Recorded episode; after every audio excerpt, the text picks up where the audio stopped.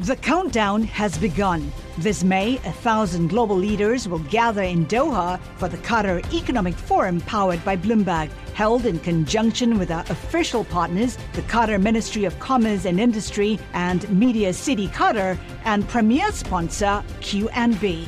Join heads of state, influential ministers, and leading CEOs to make new connections and gain unique insights. Learn more at QatarEconomicForum.com.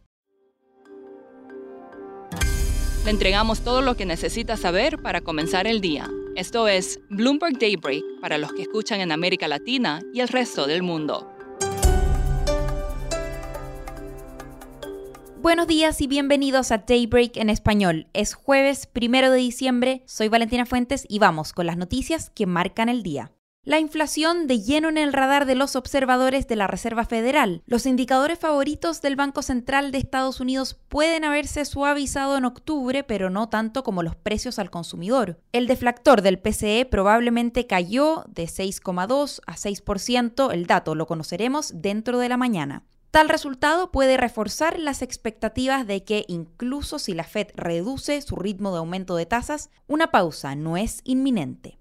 Y China está flexibilizando algunas restricciones contra el COVID. Pekín permitirá que algunas personas infectadas se aíslen en sus casas, comenzando con los residentes de su distrito más poblado. La ciudad reportó ayer un récord de 5.006 casos diarios. La compañía de Elon Musk, Neuralink, quiere comenzar a colocar su implante cerebral informático, que es del tamaño de una moneda, en pacientes humanos dentro de seis meses. El dispositivo permitirá que una persona con una condición médica como el ELA se comunique a través de sus pensamientos. El implante se coloca con la ayuda de un robot que extrae un pedazo del cráneo del paciente. El regulador de telecomunicaciones de México sancionó a ATT por incumplir solicitudes del gobierno para intervenir en comunicaciones privadas por razones de seguridad y justicia. La sanción puede llevar a una multa de entre el 1,1 y el 4% de los ingresos de ATT en 2016, cuando la empresa no entregó la información requerida.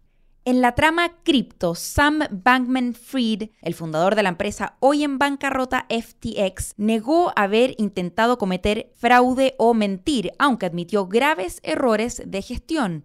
Dijo que ahora tiene casi nada y que no está ocultando ningún fondo. Volamos a Latinoamérica cargada de noticias hoy. Perú está que arde. El Congreso debate y vota hoy la admisión de la tercera moción de vacancia contra el presidente Pedro Castillo por, comillas, permanente incapacidad moral. Para este paso se requieren 52 votos menos que las 67 firmas que ya respaldaron la solicitud de destitución. Además, Perú será oficialmente sede de la Alianza del Pacífico a realizarse en Lima el 14 de diciembre. Y Nicolás Maduro instó a Estados Unidos a suavizar más sanciones contra la sediada industria petrolera de Venezuela. Dijo además que la licencia de Chevron para aumentar su producción fue un positivo primer paso. El ministro de Economía de Argentina, Sergio Massa, dijo que la Junta Directiva del Banco Interamericano de Desarrollo aprobó por unanimidad un crédito de 500 millones de dólares para el país. Los recursos serían utilizados para mitigar el impacto del cambio climático y para fortalecer las reservas del país, dijo Massa.